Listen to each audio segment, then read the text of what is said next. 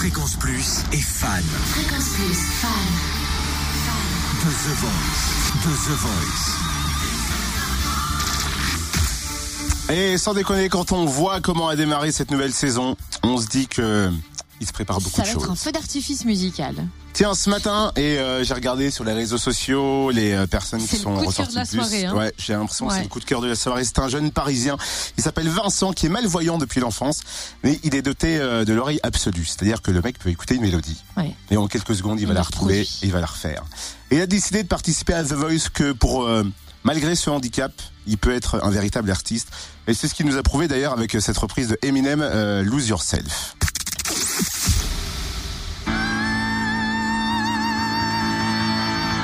Oui, c'est lui.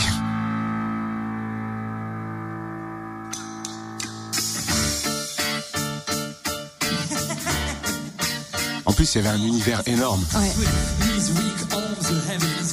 Mais il ne fait pas que rapper en fait, ce mec. Il chante aussi.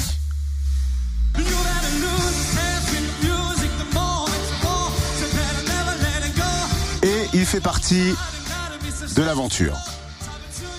Comment a-t-il vécu euh, cette aventure? Sa réaction juste à la sortie du plateau Eh ben, on l'a ici sur Fréquence Plus. Concrètement, là tout de suite, je me sens de façon plutôt bien parce que bon, euh, voilà, hein, c'est un truc de fou quand même ce qui se passe.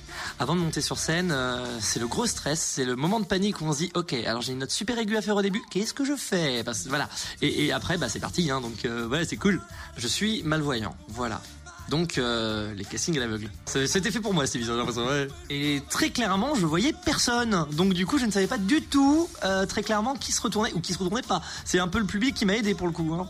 Euh, euh, oui, voilà. On m'entend plus chanter dans les gares, en fait, parce que les, ouais, les gares, les pianos en libre service. Et c'est là où on m'a chopé. Hein. C'est à Gare Saint-Lazare que la production est venue me voir. C'était vraiment pas du tout prévu. Apparemment, la casteuse bah, s'attendait pas du tout, clairement. T'es pas là du tout pour ça.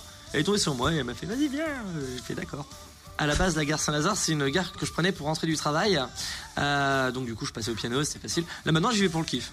Donc euh, je continue à y venir, euh, voilà.